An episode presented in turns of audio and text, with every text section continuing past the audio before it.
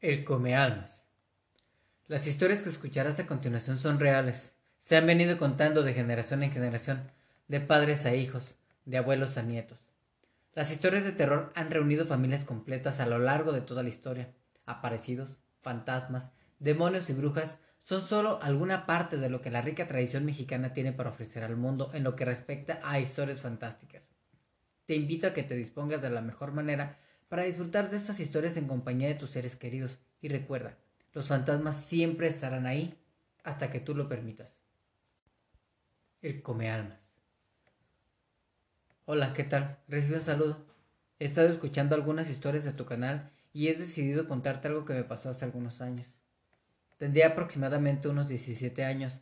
Mi mamá trabajaba todo el día y toda la tarde, y rara vez llegaba a dormir durante la noche. Constantemente se quedaba en la casa de la abuela. Por otra parte, mi papá nos había abandonado hacía varios años, yéndose a Mexicali con su otra familia. De vez en cuando me mandaba dinero para estudiar, pero la verdad yo me lo gastaba en mis dos pasiones, emborracharme y escuchar música. Por alguna situación extraña tenía una novia de unos 15 años llamada Alejandra. Alejandra me invitó en una ocasión a ir a donde ella vivía. Era un poblado cercano a la Ciudad de México, se hacían aproximadamente unas cuatro horas para poder llegar a la casa de mi novia. Ella estudiaba en la misma escuela que yo y se quedaba en casa de unos tíos, pero los fines de semana se regresaba con sus padres. Este fin, en particular, me dijo que me invitaba a un masivo de un grupo muy famoso que nos encantaba a los dos.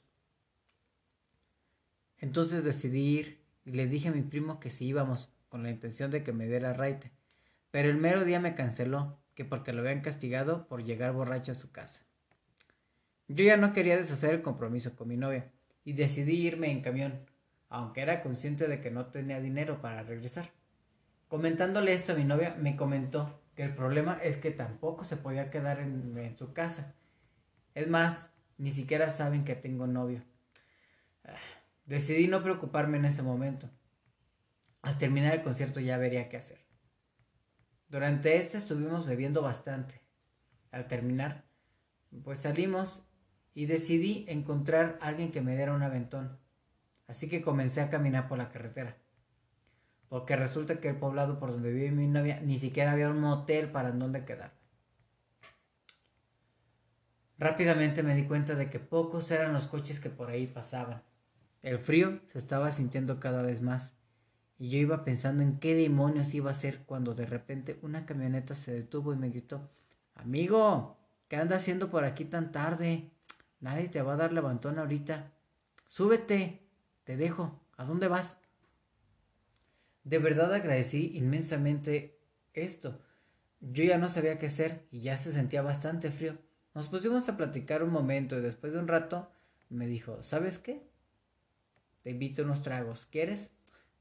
Como lo dije anteriormente, mi hobby principal era escuchar música y beber, así que no me resistí y fuimos a un bar que conocía al señor por ahí cerca.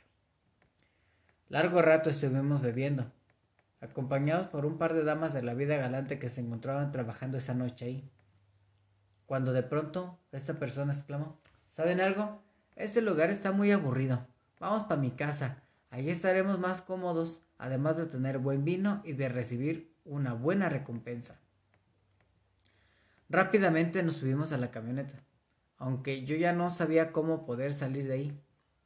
A pesar de apreciar mucho el alcohol que esta persona nos estaba regalando, eh, su presencia me incomodaba de alguna manera. Viajamos durante aproximadamente una hora hasta llegar a lo que era su casa, en medio del cerro, sin ningún vecino alrededor, ni siquiera alumbrado público. Eso sí, una enorme y majestuosa casa en medio de la nada, la cual nos recibía con sus oscuras ventanas. Pasen, pasen, gritaba como buen ebrio el dueño. Pasemos y bebamos como si el mundo se fuera a acabar mañana. A cada palabra que decía, un escalofrío se apoderaba de mí.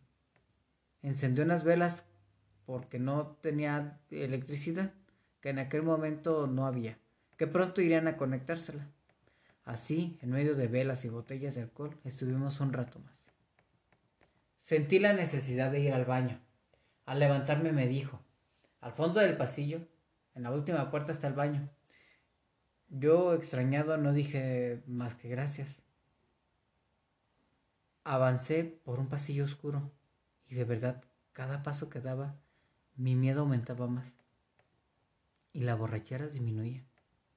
Finalmente pude llegar al baño y pude desahogarme. Pero en eso estaba cuando escuché el grito más escalofriante de toda mi vida. Salí corriendo como loco, solo para encontrar que aquel chico había mordido en el cuello a una de las chicas, mientras que en su otra mano sostenía el cuerpo de la otra chica, la cual ya no tenía cabeza. Al ver tremenda imagen, salí corriendo de aquel lugar. No recuerdo cómo, no sé por dónde, pero después de lo que me apareció en eternidad, logré llegar hasta la carretera nuevamente. Ahí, después de un rato de caminar, vi un automóvil pasar. Casi me lo arrojé encima para que me llevara a la ciudad más cercana. No sé si por mi cara o por mi ropa, aquel personaje se apiadó a llevarme. En el camino yo no hablé, pero el conductor comenzó a platicar sobre un personaje que era conocido como el Come Almas, el cual se lleva a la gente hasta su casa para desaparecerlas, aunque solo son rumores, porque nadie ha podido confirmarlo, porque finalmente nadie ha sobrevivido para poder confirmarlo, aunque mi mente sabía que sería la primera persona en hacerlo. Me llevó hasta la entrada de mi colonia. Llegué hasta mi casa y como era de esperarse, estaba sola. Al entrar en la cocina me llevé una sorpresa horrible. En medio de la mesa estaba una botella de vino, igual que las que aquel sujeto nos dio a beber en su casa, y pegada a ella una nota, la cual claramente decía, Esta la invito yo. Cuando te la termines, vendré por ti. Espero que hayas disfrutado de esa historia. Sígueme para seguir creando contenido y ayúdame compartiéndolo para que esa comunidad crezca. Que tengas dulces pesadillas. Hasta luego.